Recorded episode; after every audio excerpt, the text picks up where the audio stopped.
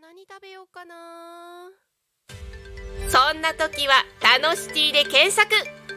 グルメもお出かけも楽しい情報盛りだくさん。美味しいお店お気に入りのお店を見つけちゃおう。デジタルブックホームページにて配信中。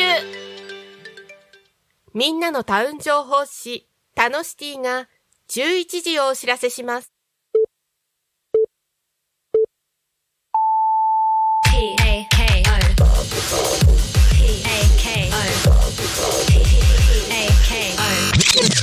Alchemy FM.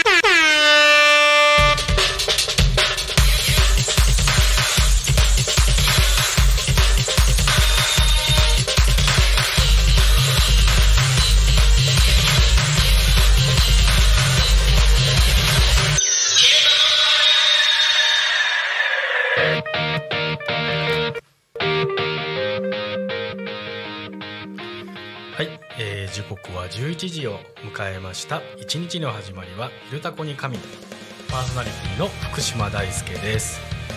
この番組ではリアルタイムなタコ町の情報をお届けしながらさまざまなゲストをお迎えしてトークを進めていきます。タコミン FM は手段はラジオ。目的は交流をテーマにタコを中心に全国各地さまざまな人がラジオ出演を通してたくさんの交流を作るラジオ局です。井戸端会議のような雑談からみんなの推し活を語るトーク行政や社会について真面目に対談する番組など月曜日から土曜日の11時から17時までさまざまなトークを展開しております。パーソナリティとしてラジオに出演するとパーソナリティ同士で新しい出会いや発見があるかもしれません。タコミン FM はみんなが主役になれる人と人と人と人をつなぐラジオ局です。はい。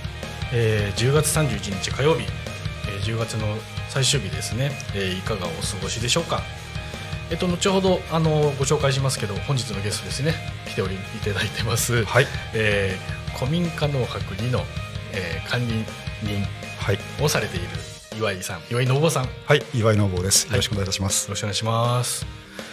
さて今日もあの気持ちいい天気ですね、そうですね。うん、このなんか田畑の風景みたいのはもう見慣れた風景ですか？あ、でもやっぱりこっちの方に来るとこう、うん。広がってる、うん。この田が広がってる、はいはい。特に島地区に入るところうん。が私すごい好きでして、へえ、はい、なんかいつもいいなと思いながら向かってます。はい、まああの拠点というかねお仕事の拠点がタコにあるので、そうですね。タコのことはお詳しい。はい、はい、詳しいですね、はい、了解です。ありがとうございます。ありがとうございます。はい、えーさてですね、えー番組への、えーメッセージも、えー受付しております。えーとまずですね、えー LINE 公式アカウント、えー、Twitter 改め X、えーメール、えーファックス、えー YouTube での、えーコメントもお待ちしております。えーっとツイッターはですねツイッター改め X ですね「ハッシュタグかタコミン」えーシャープひらがなでタコミンでつぶやいてください、えーメールでメッセージいただく場合は、えーメールアドレス、えー半角小文字ですね。fm アットマーク、えータコミンですね。tacomin.com タコミン .com ですね。fm アットマークタコミン .com タコミンの子は C になります。えーファックスでの、えーメッセージやファックス番号0479-747573 0479-747573になります、えー LINE 公式アカウントですが、えー LINE でタコミン FM を検索して、えー友達登録をしてください。でその後 LINE のメッセージにて、えーメッセージをお送りしていただけますので、えーたくさんの皆さんのメッセージをお待ちしております。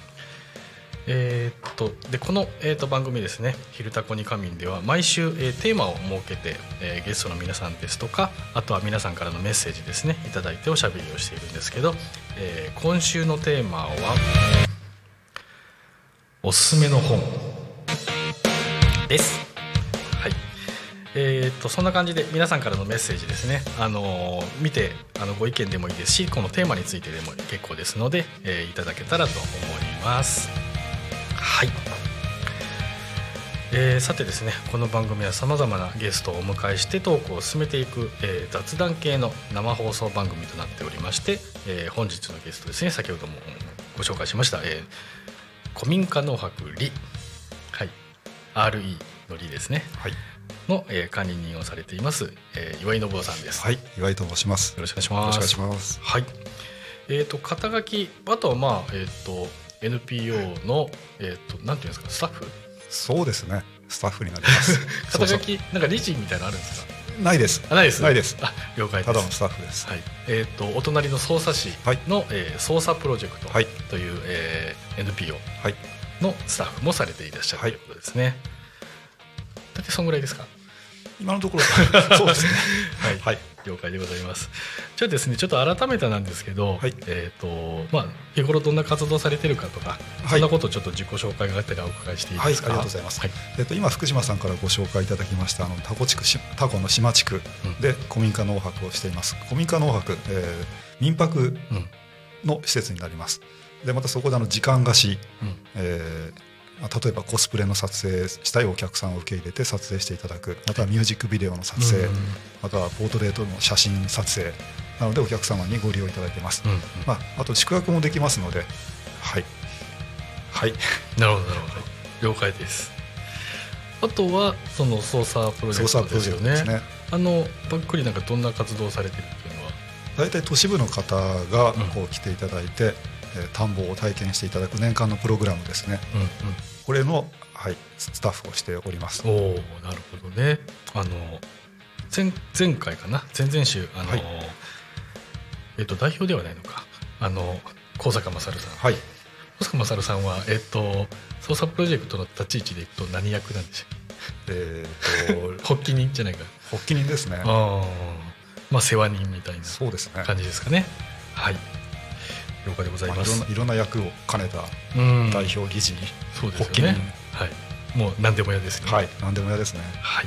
了解です。ありがとうございます。でその時もちょっとね「マイ田んぼ」って単語ちょろっとあのおっしゃっていただいたと記憶してるんですけど、はい。またそこの話もね、はい。お伺いできればと思っています、さて早速今週のトークテーマのおすすめの本はい。ですね、はい。えーっとじゃあ岩井さんのおすすめの本はございますでしょうか、えー、と辻信一さんの「Slow is beautiful おちょっと見せて。はい。見えるか？こういう本ですね。はいはいはいはい。はい。Slow is beautiful、はい。うんこの中でまだ私まだ途中までなんですけど、うんうん。この中で、まあ、ある一節がこう生きられる時間と物理的な時間は違うっていうことはこうすごく今刺さってましてなんかすごく考えさせる言葉だなと、へえ、はいえもうその章は結構見た読んだんですかもえー、とちょうどここまで来てなんかいろいろこう考えることが増えてしまってですね。うはい。はい、なるほどはい、今ちょうどここにしおり挟んでこうこの状態でストップしてるんですけど。そっかそっか。その、まあ、フレーズが刺さったのがなんかなぜかみたいのありますか？それはですね、うん。そのまあ時間まあ無限ではない、うんうんでなんか働くとこう働くっていうことはこの時間をこうなんて言うんでしょうねちょっと私はまだまとまってないんですけど、うん。なんと言ったらいいんでしょうね。まあ売ってるようなもんですよね時間そうですね。を 仕事に関してはね。だからまあお金で時間を買うんですけどうん。お金で時間を買うんですけど今度あななんつったんでしょうね、まあ労働は時間をはい、金で売ってる、なんかお金と時間がこう、うん。なんかまあ循環はしてるんですけどなんかこう、はいはいじゃあその空いた時間で何をしてるのかとか。うんうんうんうん。で今度そのお金を稼ぐためにまた時間を使わなきゃいけない。そうですね。このなんとか矛盾というか。うん。そうですね。なんかそこがすごく今考えるところです。なるほどね。なんか時間ってなかなか深くていいテーマで、はい。これだけでね34時間話せたそうですけどね。僕もやっぱね時間の過ごし方は、まあ、すごく意識をしていて、特に、まあ、40歳ぐらいからね今48で40歳から劇的に生き方変えたんですけど、まあ、脱サラしてとか移住してとかね。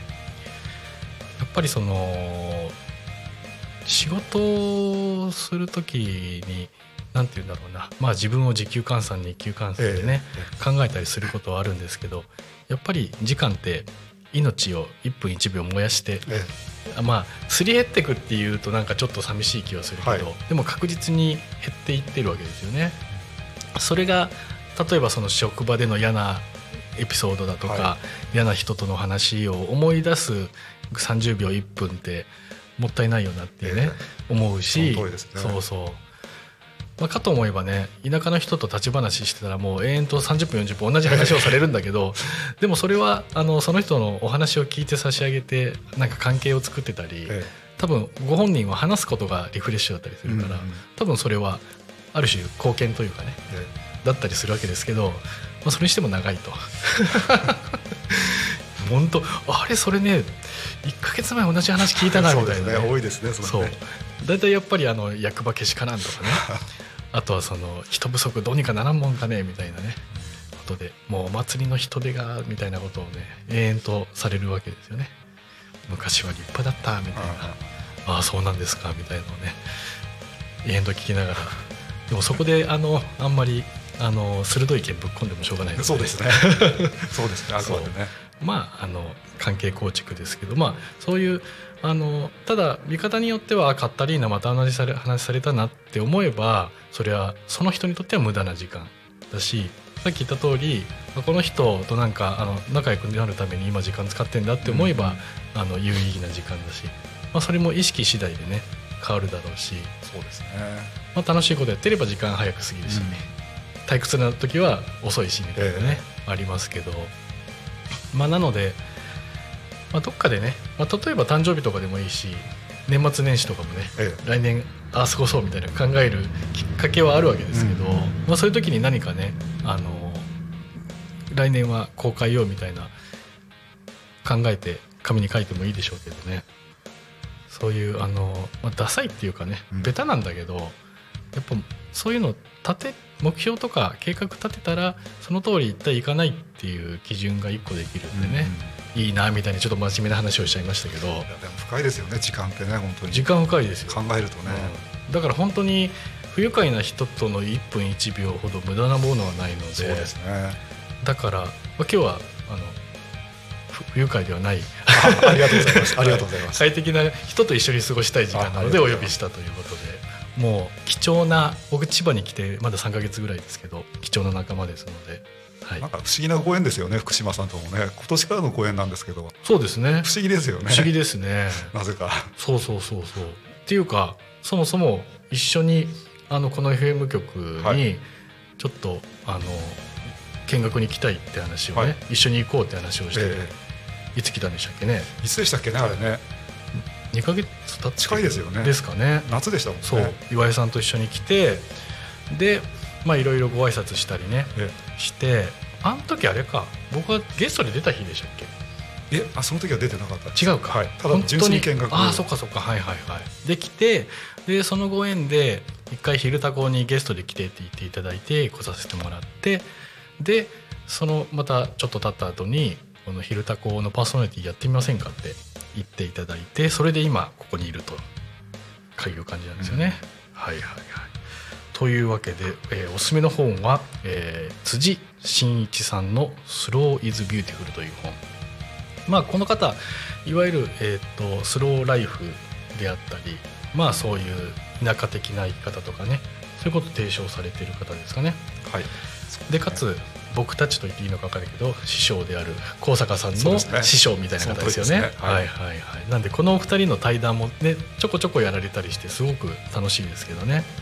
そう。でこの方が以前やられてもないのかな？国立にあの生スローカフェだったかな？そういうようなあの、まあ、ゆっくり過ごしたいような人が集まるカフェが国立にあってなかなかその国立に行くって機会ないと思うんですけど一橋大があるのかな？なんかまあそういうぐらいですよね。なんだけど、まあ、そこのそういうなんかゆっくりあのアクセスして働くような生き方からちょっと一歩抜け出していくような人たちが集うちょっと楽園みたいな場所だったんですよね。じゃあちょうどあれですね高坂さんのお店とうん近いですね、そうですよね。でまあそれがあのちょっと多分結構長い間やられてたんだけどまあへ閉店されたのかな。なのでそういう皆さんの拠り所みたいなものがまあ一つまあなくなったというかね形を変えた感じだと思うんですけど、まあ、そういうスローライフ的なことを提唱されている辻さんの本紹介していただいたということでございますね。はい。ありがとうございます。でちなみにですね僕ちょっと今日本持ってこなかったんですけど僕があのお勧めしたいのはあの土定番で「嫌われる勇気。嫌われる勇気。はい。はい。はい」まあ、僕すっごい本読むんですよ、はい。アホみたいに読むんですけどでもあの何回も読み返すし、はいであのいい人がいたらプレゼントするし、まあ、何回読んでもあのいろいろ気づきがある本ですね。やっぱりあのもうその自分の価値基準みたいなものをがっつり180度変えてくれるような、なのでいわゆる学校お家仕事場みたいなのであのよく言われている常識みたいなものを、あのまあ、一歩踏み出すというかあの本当はそうじゃなくてもいいんだよっていう生き方がちょっと楽になるような教えがいっぱい書いてあるんですね。どこら辺が刺さりましたか？そうですね目的論目的論はい大体3つ要素があってえーっと目的論とあとは課題分離と他者貢献だったかな。でやっぱりあのこれまでの、えーっと心理学ってフロイトだったりあの、まあ、昔の大御所の人たちっていうのは大体原因論っていう話があってあの、まあ、何かやったからそういう結果があるみたいな、まあ、結果から逆算してあの自分を顧みるみたいな、まあ、それがあると結局結果が良くなかったら全部自分が悪かったっていうような話になったりするわけですけど。逆にあの嫌われ勇気に関してはあのアドラーの心理学で、えー目的があってそこに向かって走ってるんだよっていう。だからえっ、と、まあ、そういう結果的なあの考え方でいくとあのそういうなんていうんだろう数字だとか達成とかそういったものを基準になっちゃうわけだけど、あの目的論だともうあのプロセスとかアクションであの考えてもいいわけで、まあ、そういうものが評価されることって、まあ、あんまりないんですけどそれだけですごくあの周りとつながってる感であるとか自分を好きになれる自己肯定感みたいなのもね上がるかなとは思っていて、まあ、かつそのあの切られる勇気のいい要素として、まあ、2つ目はこの題名ですよね。なかなかハッとしますよね嫌われる勇気ってね。そうですねでも確かに僕はもうあの10人中8人に嫌われてもいいからこれをやるみたいなね確かにそれって勇気がいることだったりするし、だからあの、まあ、悪いことして人に嫌われるみたいのはどうかなっていう話だけど自分がやりたいこととかあの大事なもののためにあのやる言うでそれにはあの何人かの反対があるかもしれないけど、えでもそれも含めてあの勇気持って動くみたいなね。そういうようなあの題名も素敵。えでさっき言ったように内容も素敵。うん。うんであとはあの演出なんですけどあのいわゆる小説っぽい。あいわゆるねね。あの青年とあとはなんか老人みたいなね物語人の形式で。そうそうそう。まあそれもすごくいいなと思っていて、です。わかりやすいですそう。だからあの監修とかされている方の他の本を読んだんですけどアドラーの。もうものすごい難しくて、うん。やっぱりあのいろんな人が分かるようにあの目線を落として言葉を変えて伝える演出変えて伝えるって本当に大事なことだなって思って、まあそんなあの伝え方も学べたっていうことでとてもおすすめな本です。そうですよね。はい、なんでまたね僕ちょあの以前はちょろちょろとなんかイベントもやってたりしてそういうあの共同読書会みたいなね同じ本読んでなんか気づきをシェアするみたいなこともできたらなとは思っている感じでございます。はい、じゃあすいません。長々とあの週替わりテーマについて話しましたけど。じゃあまずまた、はい。あの戻ってですね、はい。えー、とまずじゃあ古民家の博理について聞きたいんですけど、はい。えー、とスタートがいつぐらいからなんでしたっけスタートは私も途中からなんですけど、はいはい。5年ぐらい前だと思います。そこからうん。高坂さんとか、はい。またそのワークショップ形式でいろいろ修繕して、あはい、あなるほど。そういったことがスタートしたのが多分5年前ぐらいだと思いでます。はいすかね。で多分えっ、とコロナ中にあ僕がもともと民泊やってて、はい。で高坂さんがうちに来て、はい。その時民泊の話したのかな？もしくはそれ以前かな？あそれ以前だな多分それであの民泊ってどうなのみたいな話をして、うんうん。ちょっとやってみるみたいな話をされてたんですよね。はい。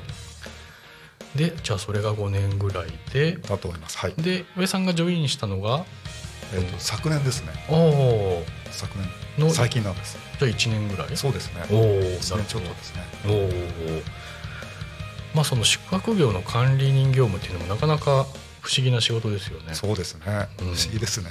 でそれも別にホテルとかゲストハウスとかとは違ってね、はい。えっと1日は1組限定なんでしたっけ？一一組限定です。うん。一棟貸しなので。はい。はい。でただ泊まるだけじゃなくてそういう脳的なアクティビティみたいのを前後にやるような方がいらっしゃるんですかね。今のところはそういったアクティビティがないんですが、うんそういったことも一応考えてはいます、まあレースもねそのみ民泊と農泊ってはい。多分民泊の中に農泊が入ってるはい。だから、まあ、そういうことを期待して来る人がいるわけですよね。まあ、あと、まあ、古民家の中にあのーあれでしたっけ？あの暖房あれ何でしたっけ？あれ。薪ストーブ。薪ストーブはい。も使って使って冬は。はい使います。だろうしあと食事を一緒に作ったり出したりすることはあるんでしょ食事は、えーこちらからお出しすることはないんですね、はいはい。素泊まりになりますので、うん。はい、一緒に作るみたいなものはあんまり。それはワークショップの時ですね。ワークショップ形式の時はそういったことをします。なるほどね、まあ、なのであのそういったことも体験したいとか希望したいってあの岩井さんなりに相談されればアレンジすることも可能はい。ですかね。はい。うんうん、了解です。で、えー宿泊業もやりつつ、はい。えー撮影客を受け入れたのがいつぐらいでしたっけ？ちょこちょこ入ってるので、ー。はい、じゃあそれもどうですか？半年ぐらい？かなスペースマーケットで時間がし始めたのもどんぐらいでしたっけね？それは、えー、と小坂さんもすでに始めてたので福島さんから紹介うんうん。されてそれでそこから始めてると思うんですよ。ああなるほどね、先ほどの福島さんのそのあった時期ですよ。うーんそっかそっか。なのでまあ宿に泊まりに来る人と撮影客もまた人種が違いますね。そうですね、うん。まあでもこういうあの場所をなんて言うんだろうな。あの人様に貸すなりわいっていうのって、ええ。まあそれも初めてはい。ですかね、はい。でかつまあ家からもそんなに遠くないから、はなんかそういう商売ってねとてもあのーなんて言うんだろうな。身の丈というかね、えなので無理もなくでお客さんも結構ね、はい。あの古民家だと喜ばれると思うんですけど。そうなんですね。だからそういう仕事をもっとねあの見入りが多くなればいいし、えあとは他の人ももっとあの真似するというかねフォロワーが増えてくれたらいいと思うんですけどね。え増えるとねいろいろお客さんのその、まあ、選択肢が増えるのでそうですね。すごくいいですよね。なんかやっててよかったことあります？やっぱりその喜んでいただける場所に一緒にいられるっていうのがなんかすごく楽しいですね。はいはいあそういったことで喜んでもらえるんだなとかはいうーんあの田んぼで撮影したいんですはいっていうのはいが話があった時に、うん。田んぼでいいんですかっていう。う、あちらからすればねあの貸し切りというかあの持ち主が正式にちゃんと許可をしてくれて堂々と撮影ができるっていうのはもう本当にあのプライスレスなえことであのい,、まあ、いくらでも金出すっていうとあれだけど別にもうあの数万出しても全然高くないみたいなねうん感じだったりするので。なのでこっちが持っているものを無理せず提供してそれをなんかあのありがとうって感謝されてお金までいただけるっていうのはね、本当ですね。とてもいいことだと思ってて。でもっとねあの利用促進したいのでそのための NPO を今年中、そうですそうでしたよね。今年中。あどうして10月とかかってた気がするんですが、はい、その NPO を作って、はい。まああの広くマーケティング宣伝とかしつつあのこの地域ですね、えータコとか操作もそうだし九十九里山武。あとは茂原はね結構ねあのあっちはあっちで映像関係強いあうん。のつながりがあるので多分あの連携する感じでジョインしてもらう感じじゃないと思うんですけどね。とあとはまあ大網とかええー八街とか成田もそうですけど、そこら辺のあの観光とか地域振興とか撮影関係に興味がある人をいろいろつなぎたいなって思ってるんですよね。でかつあの助成金補助金っていうのもあのいいプレイヤーがうまく活用してないんじゃないかって気がすえるので、うんだったらちゃんとした我々があの使って差し上げようっていうねそうしたらあの自治体も国も喜ぶでしょっていうようなことを思うので、まあ、そういうことを今ちょっと企てておりますと、はい、なんでその一緒にやりやってくださいっていう話をねしてる感じでございます。はい、さてさてえーっとちょっとまたあの後半にですねはい。あの岩井さんのこといろいろお伺いしたいと思ってるんですけど、はい。えーっと近辺のですね操作ですとか、えーっと他校のですねいろいろイベント情報などがあるので、えーお伝えしたいと思います。えーまず最初がですね、えーイベント名が「えー、イッツショータイム共に照らそうこの街の未来2023」というイベントです。えー日にちが11月4日えーっともう今週の土曜日ですね。はい。今週の土曜日、えー時間が10時から、えー16時ですね、えー会場は捜査記念公園。捜査市役所北側になります。で内容が盛りだくさんで、えーっとまずですねワクワクするショーがいっぱいということで、えー捜査高校の吹奏楽部、えーギター部あとは、えーチアダンスなどなどですね、まあ、学生さんたちですとかバンドによるステージがあるということでプラスキッチンカーですとかワークショップなど、えー60店も、えー店舗が、えー出店するそうです。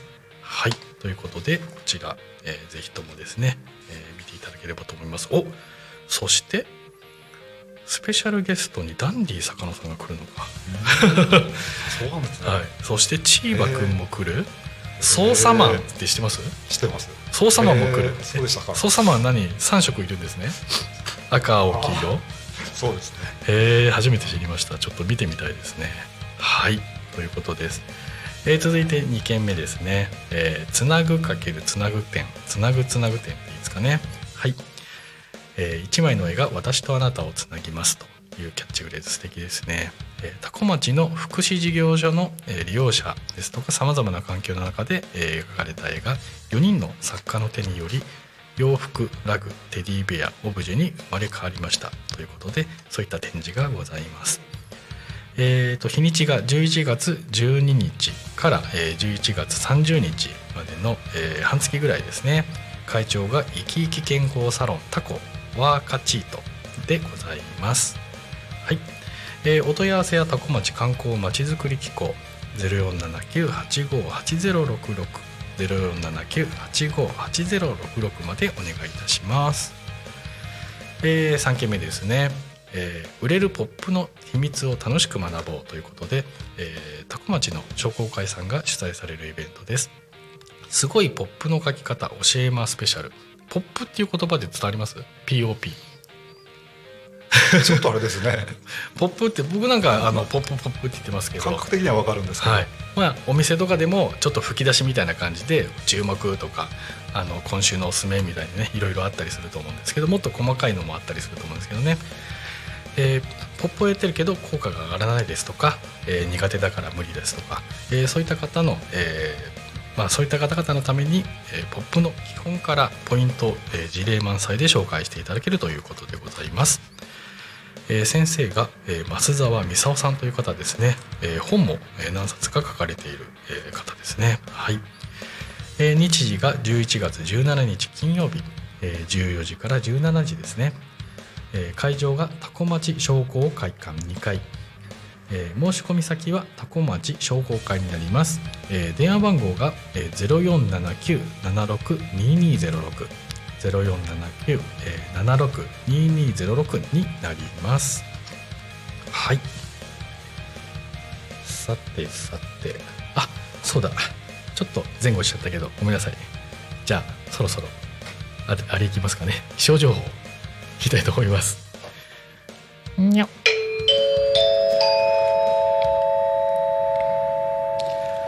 古町の気象情報をお伝えします。はい、えーそうしましたら、えー、と多古町の天気予報ということで、えー本日はですね晴れのち曇りとなっております、えーお昼過ぎぐらいからずっと曇りってくる感じですかね、えー最高気温が22度、えー最低気温は11度ですね。降水確率は午前10度あ10%午後が30%の、えー予定ですね、えー雲が優勢に昼間は過ごしやすいということで今日は日差しが届いてもだんだんと雲が多くなります。にわか雨の可能性があるため外出の際は折りたたみ傘をお供に。朝晩は肌寒く昼間は過ごしやすい体感です。ということでございます。はい続きまして。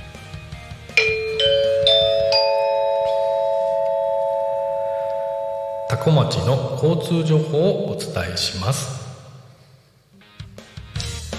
はい、えーそうしましたら本日のですね10時45分現在の、えー交通情報をお伝えします、えー事故の情報はありません、えー通行止め規制もございません。渋滞も、えー近辺は大丈夫ですかね。あえっ、とタコ町道の駅タコ付近で渋滞で0.3キロということでございますね。はい。以上でございます。ということで今日もタコ町は平和です、はい。まあ、ちょっと渋滞があるだけと、とい。うことで平和でございます。ということでですね。はい。あのもしよかったら私からのイベント情報をお伝えしてもよろしいですか？よあはい。じゃあちゃいましょうか。ろしいですか？はい。大丈夫ですか？じゃああの告知をお願いいたします、はい。えっと11月5日なんですけど、うん。10時半から15時半まで、えっと捜査畑の上フェスティバルっていうものが開催されます。入場料無料です、うん。えっと捜査プロジェクトとしとしてもブースをあの出しますので、えー来ていただければと思います、えっと石野優子さん歌手の方のステージ、うーん。えっと、あと田んぼで、えー私たちの仲間である近藤さんという方がいらっしゃるんですけど、あはい。その息子さんと、うん。えーまあ、ステージ、えー近藤さんはピアニスト。はい。で息子さんはカホン叩く。うん中1、中学校1年生なのかな？1年か。はい。はいはいでその息子さんもそのユニットを組んでて、うん。えー中1そうちゃん、えー、とそうちゃんというらしいんですけど、うん。中2のカホンキッズうんとのセッションがあるそうです、はい、でその他はまああとは芋掘り大会ですね、はいはいえーそんなことを予定しています。あとカホンのワークショップ。近藤さん、打楽器も演奏できるので、うんそのカホンのワークショップを開催します。でその他またフード関係の屋台えーマーケットなど、えーありますので、はいはい。もしよろしければいらっしゃっていただければなと思います。はい。えっとタコから、うん。えー広域農道で、えーフレフレアイパークの方、うん。フレアイパークの方面に向かっていただいて、ではい。途中で、えー、と山桑メモリアルホールそっちの方に右折する道があるんですね。はい。それ入っていただいて坂の上に行くと、えーそその辺りが広場にあの、うん。会場になります。なるほはいどです。はい、11月5日？5日です。はい。もしよろしければあのいらっしゃっていただきたいなと思います。了解です。日曜ですね。今週の日曜。今週の日曜。はい、そうですそうです、はい、そうです。了解です。あのカホンってね知らない人もいるかもしれないですけどね。我々はよくね。見慣れてるけど。そうですね。あのよくストリートミュージシャンとかねあの駅前とかであの音楽やってる人が椅子みたいなやつですよね。四角い木の箱をはい。パンパン叩くと叩く場所によってあのパーカッションみたいになんかあのドラムっぽい音とかちょっとシャンシャンみたいなはい。音ができたりしてでその本当さん操作士だっけ？えー、と今横芝ですね。あ横芝はいはい。在住。そっかそっかまたあれでそっちでも音楽教室やってるんですはい、かね、やってらっしゃいます。そう。でもともとずっと音楽家さんではい。ピアノもできるし、ですドラム、はい。打楽器か、今い。ろんなことね、いろんなことできはい。る方で、でもう地元でもすごいにぎわってる音楽教室をねそうですね。されていて、まはい。あそういう方が、まあ、プロの方とお子さんなどがはい。演奏されるということですね。でございます、はい。ありがとうございます。さてじゃあちょうど今操作プロジェクトの話あったんで、はい。そこら辺の話も聞きたいですけど、はい。えっ、とまあメインコンテンツが、ま、マイタンボ。マイタンボはおいそうです。マイタンボどんな仕組みかって教えてもらっていいですか、はい。大体マイタンボっていうのはその50平米の区画の田んぼを、えー自分の区画として年間を通じてあの畑をあ畑じゃない、えー、とお米を作る。うんっていうことになります。うんはいはい。ちょうどこの前のあのちょうど、えー、と29日日曜日。うん。でこれに収穫祭がありまして私たちの田んぼの。うん。そこでまあお米の、まあ、1年取れたお米をお渡ししてでとりあえずまあメインの、えー体験プログラムはそれで一応はい終わりですね。であとまあ味噌作りとかうん。ちょっと細かいことはあるんですけどとりあえずメインがこれで終わりになってます。ね、でその味噌もそこでつあぜとかに植えた大あそうです。豆とかそうです。おー。あぜに植えた大豆を使って味噌作りをします。おー麦とかは作らない？ですか麦は作ってないです。ああなるほどね。はい。はいはい。でなんか田んぼで麦も作って、はい。あの麦茶作るみたいなね人もいたり、ねですね。しますけど。えっ、とじゃあ50平米でえっ、とその本を高坂さんの本によると年間20日間ぐらい作業したらっていう話があったんですけど20日もないんですよ。もっと少ない？10日10 10まあ10日間ぐらいでしょうかね10日間へー11日間なるほど。20日間はない。ないですね。もう365分のまあ10日ぐらい。まあ、もちろんその、まあ、頻繁に来ていただいてうん。草取りをよくすると、まあ、生育がいいので、うん。その分、まあ、まあ収量に反映される可能性はありますなるほどなるほど、はい。じゃあ一応一区画ではい。えーっとだ大体その一人もんだとしたらはい、何ヶ月分何年ん？1年分どんぐらいの収量大体1人だと10あの60キロって言われてるんですけど、えーとまあ、広さがまあ50平米なのでそこまで取れないです、はいはい。でまあえー、と化学肥料とか使わないので、うんうん。そこまでは取れないんですが大体、まあえー、と8キロから20キロぐらいの間、うん。まあ、場所によってその収量違いますので、はいはい。大体それぐらいの収量になりますね。え 20? 20? 大体お多くてもですね。ああなるほどね。多い年。年。年によっても違いますのでじゃあもう1年分ぐらい あの収量が欲しいっていう人は3価格ぐらいやれば。その場合はそうですね。でもただ、えー、と1年目はまあその50平米だけなんです。であ2年目以降になると、まあ、自分の希望した広さが、あの確保できます。なるほど。で、まあ、都会から結構都会というか東京からはい。通ってやってるような人も結構いらっしゃるはいですかね、はい。あー。でそんな感じで場所はある。はい。でレクチャーはい。講師もいるみたいな、はい。でできたもんを普通になんか自分が食うはい。糧にできるみたいな、そうです。まあ、何よりそのなんていうんですかね。自分で作れる、まあ、ノウハウじゃないんですけどね、はい。もしかしたら、えっとまあ、2年3年やればよその地域でゼロからできるようになってるかもしれない。そうですね、ん。大体その移住の前の移住前の頃なんなんていうんですか準備段階で来るような方も結構いらっしゃるのかなって。そこでまあ自信をつけてで、まあ、捜査に来て捜査とか、まあ、この近隣に来ていただける人もいますけど、ん。またそこから長野とか、ーはい。また別の地はい域の方に行って移住される方もいらっしゃいます。ね。ちなみにそのえっ、と NPO の代表をしているマリリンさんはい、マリリンさん。のお家で、はい、えっ、とツリーハウスを作るはい、ワークショップがどんぐらい10年ぐらい前かな？あったんですよ。で先生が青山さん。はい、青山さん。はい。青山さん何の人って言ったらいいんですか？ね、捜査プロジェクトのスタッフでもありますし、えー、と先ほどご紹介したあの畑のフェスティバルに関係している、あのえーと民エネ市民エネルギー千葉はいはい。の農業部門のへえ現場のまとはい取りまとめしてる人ですね。ね。まああの大工とか建築の専門家ってわけではないですかね。ただあのまあ私も詳しくは知らないんですけど、はい。非電化工房というところで修行されてあそっかそっか、はいそのその技術があなるほりますので、どね。福島とかにもいたんでしたっけ？違ったっけ？福島県ご出身ですね。ですかね。ああ、はい。そっかそっか。なので、まあ、そういう方が先生をされて、はい。ツリーハウスをみんなで作ろう。でそれもあの材材木材も、あのありものというかはい余り物、そうなんです。よ端材とかを使って、なるべくそういったものを有効活用してうん。作る。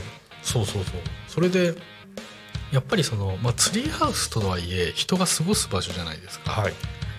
であのもう素人が集まってで切ったりなんかするわけですよ、はい。色塗ったりね。で「あやばい長く切りすぎた」とか「あ短すぎた」みたいな話が出てきて「ああいい大丈夫後で調整するから」みたいな話が出てそこはね僕の中ですごいちょっとねブレイクスルーしたんですよ。は。だって人がそのその上に乗って、まあ、寝転がったり飯食ったりとかね、ゲームしたり本読んだりするような、まあ、ちっちゃい家みたいなもんなのに素人がそんなあの寸法とかも間違えても何来るないさみたいな、そうですね。そんな生き方宴会みたいなね、のがあってそれはやっぱり都会的な生き方してる人から見るとちょっとあの価値観を一個ぶっ壊してくれるあ確かにそうですね。そうそうそうそう。本当ですね。そうなんですよ。だから結局ねあのいろいろまああのお家作ってもらえばそれなりの金額するわけですけど、まあいろんなあのちょっとミスがあったら保証してもらったりとか、まあ、そういうものを込みで高い買い物をしてるわけですけど、でも保証も何もね言ってみれば自分で見てみて大丈夫、で触ってみて大丈夫乗ってみて大丈夫っていう、まあ自分であの判断して責任持って最悪落ちる時は頭から落ちないようにしようみたいなね。そういうリスクも考えながらみたいなことができると、ああの全部そうじゃんみたいなね。え仕事もそうだし人間関係もあのなんかあなったらどうしようってあの心配しながらあの慎重に行くんじゃなくて、まあ、とりあえずやってみてえ調整してで最悪の事態考えてあまあそれぐらいだったらこういうふうに対処しようみたいなね。っていうなんか生き方みたいなもののヒントをね、うん。僕はポロってもらったんですよ。そうですね。だそこねそのはしょってしまうのがお金の力ですようん。ね、そう。だからただ金でやっぱりあの勇気づけとか応援できる部分もあるし、だからね。ただまあごっそりとその体験自体が抜け落ちちゃいますよね。そうね。だから、まあ、さっきのマイ田んぼの話ですけど、やっぱりそのゼロから苗をどこから仕入れるのか、え苗自体、えっと、ゼロから作れる人もいるんですか？います。おー。する人もいます。でも少ないです。なるほどね、はい。えそれはえっと苗用の米みたいのをあらかじめ自分で苗床を作ってっていうことですね。なるほどね。する人もいます。まあ、だから自分でやるのかもしくはそういうものを作ってる方とつながるのかどうやったらつながるのかって分かって、そうですね。うん、であとはまあ、えー田んぼの場所？みたいなものも、えーある程度小規模で借りれるみたいな借り方みたいなのが分かってあとは植える、まあ、除草もあるだろうし水の張り方管理。はい。あとは分かんない収穫。みたいなことがすいません。まあ稲刈りがありますよね。稲刈りの前に、ね。はい。そうそう。でまあ干すとか、はい。脱穀とか。天日干しですね。脱穀。そこら辺もあのやり方であの全部分かんなくても全部できなくてもこういう時はこういう人を頼るというかつながれば、あの器具が見つかるとかね。はい。っていうことができればあのやり方頭からお尻まで、えーマスターしちゃえば、まあ、下手したら世界中どこでもねそうですねできるわけで、まあ、そう考えたら日本でどこでもできるなんてことはもうイージーというかね、そういった場所のまあ練習というかまあ前段階というか、うんうんそんな場になってるのかなと私は思いますね。だから、まあ、今やってもあのいつ本格的にやるかわからないっていう人でも一回なんかノウハウみたいなものをね、はい。学んだりあとはやっぱり同じようなことを考えてる人とつながるはい。っていうのもいいと思うんですよね。その通りですね。やっぱり考え方近い人集まってきてるのでうんうんうん。なんか波長が近いはい似てる。はいまあね。話もなんかこう通じる。うんうんうん。っていうところはありますね、なるほどね。そう。僕はあの以前はねラーメンが好きではい。僕小麦を作りたいと思って、はい。僕もあの50平米の畑でラーメン小麦を作ったってあそうでしたか。ことがあったんですよね、はい。でまあ小麦ができて大豆ができてまあ芋もいいし、はい。葉っぱとかやれば、まあ、とりあえず死なないなっていうね、うんうん。ってことをぜ先々前々週高坂さんとも話して、まあ、死なない上に農作業で健康になるみたいなことをねうん。言っていて、あそうだ僕ねちょうど今日あの読みかけの本があってね、はい。あの PMMS だったかな。あの生理前はい。あのなんだっけな不快症候群みたいな、はい。まあ、すごい大変らしいんですよね。はい。そういうことをパニック症候群の子があの繰り広げるドラマみたいな小説があってうん「夜明けのすべて」っていうね。で白そうそうそう。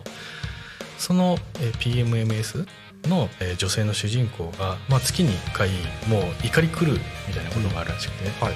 でそういう風になりそうな前兆があった時にそのもう一人のあの主人公の男の子が「ちょっと外行きましょうよ」って言って、えー、と街中だけどちょっと空き地みたいなところに行って、はい。えー雑草を抜くっていうことをさせてみた。はいそうしたらなんかあの怒りみたいなものがちょっと晴れていったっていう話があって。あーなんかちょっとわかりますね。わかります？わかりますねその感うん覚。なんかはい。だから、まあ、都会人からすれば雑草を抜くってことはそんなないからよりなんかレバレッジが高いというかね、で我々からすれば草刈りなんてもう重労働で もう全部目を背けたいというかね、なんだけどまあもう面倒くせえからあの刈り払い機でウィーンってやっちゃうんだけど、まあ、でも確かにあのぬ引っこ抜く作業をするとやっぱり土に触れる、ええ。草に触れるで、まあ、抜ける時の感触みたいなものが何か感じさせるらしいってそいう、ね、うですね。うん。私も最初あの田んぼ始めた時今年まあ7年目なんですけど、うんうん最初もうなんかすごく嫌だったんですね。っていうのはなんかこうなんか嫌なことばっか思い出すっていうかそういう時間が多かったんです。うんうんうん。草取りしてる時間。はいはいそれが苦手だったんですけど最近なんかそのそれが抜け落ちてようん。うやくその毒が抜けたのかなって。おおなんか最近は静かなんですよ。おお、はい。なるほどね。やっぱ一回そういう道を通るというか経験すると何かあるんですかね。ねそうなんですかね。うん。まあ、確かにだから、まあ、そその雑草抜くだけでもそうだけどやっぱりあの植物というか食い物を育てる。でそれが主食である米っうんうん。てなるとまあなかなかすごいことですよね。ちょうどあの捜査でまあインターネットの会社してる方がいらっしゃるんですけど、はいはい。田んぼのメンバーで今継続してないんですけど、うん。まあ、会社を起こしてて。でその人が言った言葉でも田んぼがあるからこの自分の仕事を事業挑戦できる、最悪ここに戻ればいいんだ。そっかそっか。ホームポジションじゃないけどはい、ね、そんなふるさと。すごくそれが印象に残ってますね。いいですね。はい。僕もあの僕もというかあの養鶏やってた話しましたけど。あ伺いましたね、はいはいはい。養鶏もね面白いですよ。そうみたいですね、うん大変だけど。僕もあのなんか卵から孵化っていうのをやってるんですよ、だけどあの僕の場合岐阜県にあるあのヒナを、えー送ってくれる業者さんがいて、はい。でそこに連絡して何羽何羽って言えばどこに取りに行ってでひよこがいっぱい来ると。でひよこをどういうふうに育ててであの鶏になってであの収穫してどういうふうに出荷できてで流通もどういうふうにしてみたいな、で僕はそういう、まあ、比較的あの教えてもらいながらゼロからやって、えであの流通に関しては、まあ、あの近辺の道の駅だとかそういうところプラスあの、まあ、自分のお友達たちにあの「卵あるけどいるか?」って言ったら、うんみんなもう山ほど来るわけですよ。1個70円で売ってたんですね。えそれでもみんな安い安いって言ってでもうあの飲食店にも出そうと思ったけど全然追いつかないみたいなでプラスあの世の中が卵かけご飯ブームだったりして、えありましたねそういえばね、はい、それであの卵のセレクトショップみたいのがはい。都内にあったりして、そういうところにも出したりしてたんですけどそんな感じでゼロから仕入れる育てる作る、えーあとはまあ流通に流すっていうの一通りできて、であのーただもうちょっといろいろ大変なことがいろいろあって、え。今あの無期限休止してるんですけどでも心の中の安心感はある。結局やり方を覚えてるからえ確かに確かに。もういつだって再現できるって思ってるので、戻れますもんねそうそうそうそう、でかつもう世界中どこでもえ多分富裕層はみんな欲しがるから、だからあのーそういう今やってなくてもいいからやり方が分かる、あとはそのやる上でのキーマンとつながっているみたいなね、状態ってとても心が豊かになるなっていう、まあ、そういう意味でまあ田舎で家があってちょっとした成り合いがあって自分の食い物作れるっていうようなことをまあいろいろ多分捜査プロジェクトに行ってやってみたり相談したりすればつながる可能性が、そうですね。そのつながりの場所になですね、うん。そのご縁がある場所ですね、ね。えっと、マイターンもやりたい場合どういうふうに申し込んだらいいんですか？えっと、ホームページがありますので、はい。捜査プロジェクトとした、まあ、捜査プロジェクトで、うんうん。まあ、検索していただいて、はい。そこからの、はい。えー申し込みフォーム。はい申し込みがフォームがあります、了解です。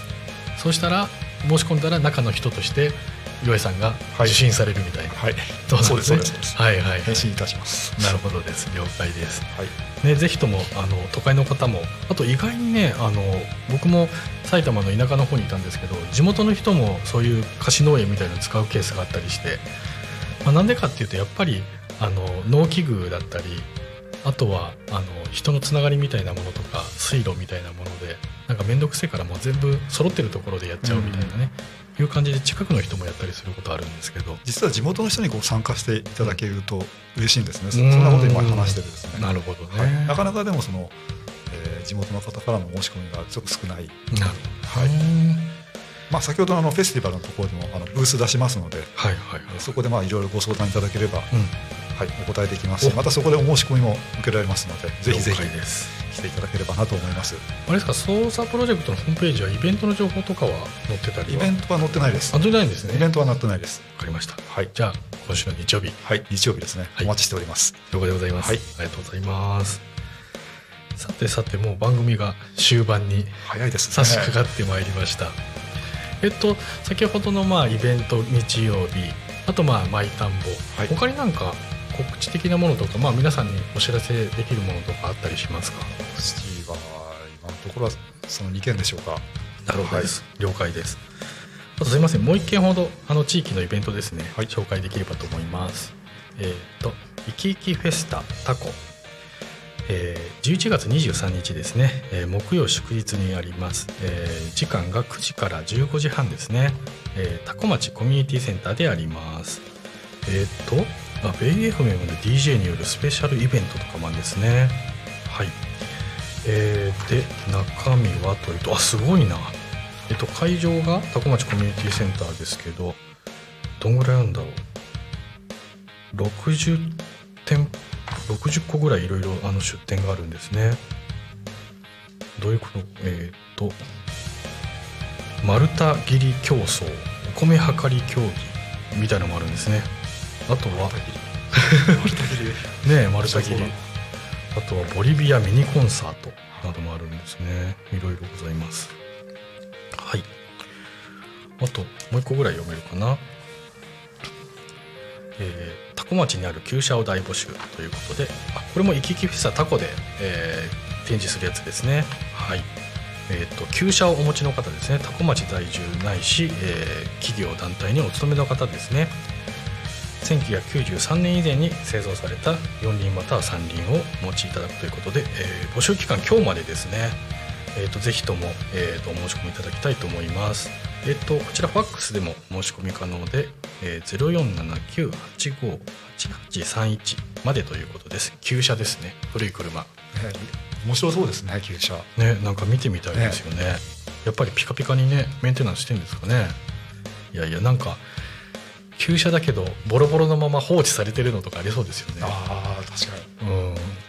なんかそういうのをね綺麗にレストアしてくれるような人がまたつながったりするとね。ちょっと前にあの、えーとまあ、コスプレあ、えー、と コスプレじゃないんですけど、はい。そっちの方の関連であの私たちのコミカノン博リの駐車場で車を撮影したいっていうあのお話があったんですけど、ほう。まあちょっとそれなかったんですけど、うん。そういった需要もあるんだなって。なるほどねあの家をバックに撮りたいそうですそうへえ面白いですね。ちょっと今回はあの実現しなかったんですけど、うん。なんかそういったことを考える人もいるんだなと。なるほど。はい。失礼しました。いやいやいやいやいやや。っぱりね撮影のニーズってねね。いろいろありますよね。そうみたいですね。うん。でやっぱり商材にある程度お金かけてる人はあのロケーションもある程度ええ。ちゃんとしたいみたいなのがあったりして、逆にもうケチケチで安くやろうって人はもう場所もタダでいいやみたいなのがあるから、まあ、そこら辺はうまくね炭焼きしてね、うん。やれればいいんじゃないかなって思うんですけどね。はい。じゃあそんな感じで本日も終わりに近づいてまいりましたと。はい。えー、とですねタコミン FM についてですけど、えー冒頭でお話しした通り月曜から土曜土曜日もやってるんですよ。11時から、えー17時までやってます、えーあとリスラジというアプリですねこちらで、えリアルタイム放送をしていてあとは、え YouTube でもね、えライブで見れるしアーカイブも見れます。でプラス、えー、と各種ポッドキャストですね、えー、Apple、Spotify、Amazon Music、スタンド FM などで、えー聞き逃し配信をお楽しみいただくことができます。はい。あとですね、えー、と本日、えー番組がまだまだいっぱいあります。えーこの後12時からですが、えープチヤマトシグサお稽古ですね。はい。えっ、とあ天の声さんえっ、と高島さんでいいんでしたっけ？パーソナリティさん。はい高島さんですね。高島陽子さん。えー12時半からはタコ足ラジオ、えー陽気に行こう。パーソナリティは金村さん高安さん有田さんですね。14時からは川ちゃんのまるの話、えーパーソナリティは川口明美さん。えー15時から、週刊タコミンニュース。パーソナリティは鳴滝慎吾さんですね、えー16時から、ゆうたこに仮眠ですね、えーとパーソナリティが、えー、鳴滝慎吾さんですけど、えー、と一緒にですね今あのタコ中の職場体験の、皆さんがいらしているということですね、えじゃあゆうたこで絡むんですかね。とても楽しみですね。中学時代にラジオなんか出れたら楽しかったですよね、うん。なんか、えー、と話したりされるんですかね。楽しみです。えー、と16時半からは「えー、とゆうたこでご飯という、えーものもあるみたいですね。はい。こんな感じでございます。はい。続いて、えー、とお知らせでございます。えー、タクミン FM のパーソナリティ説明会がございます、えー日にちが2日、えーとこうえー開催日がありますね。11月18日土曜日と、えー12月2日の土曜日ですね、どちらもインスタグラムプチセミナー付きということでございます。はい、日程はどちらかの1日のみ、参加で大丈夫です、時間は13時半から15時までということです。会場は、えタコラボにお越しいただくか、えオンラインでも参加いただきます、え参加費は無料。学歴職歴不問。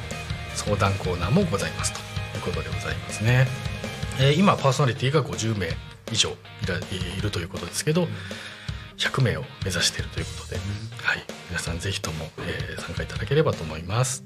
はい。えっと、お問い合わせはですね、えー、タコミン FM の、えっと、お電話番号が0479-747573 0479-747573までお願いします。えー続いて、えータコミンを作ろうというイベントが、えー今週の金曜日ですね。祝日あります、えーと10時から12時まで。参加費は500円ですね、えー場所は、えーと先ほどと同じタコラボ、えー住所はタコ町タコ2444の1です、えーと保護者と一緒に来ていただければ小学生も参加できます、えー自分だけのタコミンを作って持ち歩こうということでこんな可愛いタコミン、はい、タコミンが、えー作れるというワークショップになっております。はい。そんな感じで本日ご参加いただきましたけどご感想はいかがですか？時間が濃密ですねなんかこ そうです。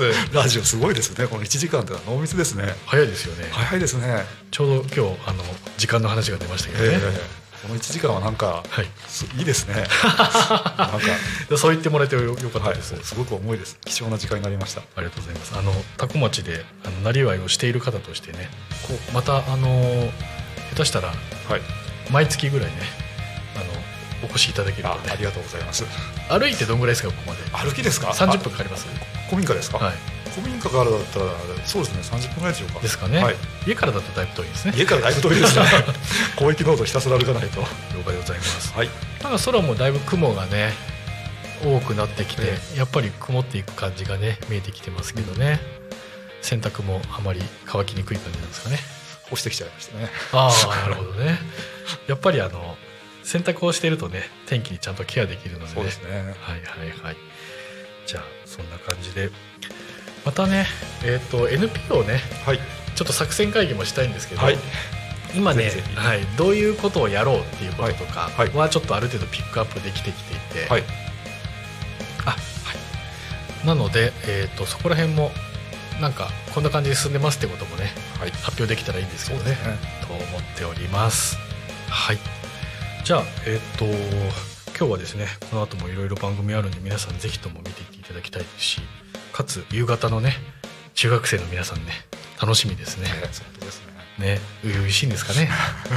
そんな感じなんでしょうね。ねあの夕方のあのトークテーマですね「ゆうたこは忘れられないあの人」というのがね週替わりテーマですので中学生の皆さんにもそういう方いるんですかね。ね。恩師みたいのいますけどね。また、えー、とそちらも見ていただければと思います。聞いていただきたいです。それではまた。ごきげんよう。ありがとうございました。はーい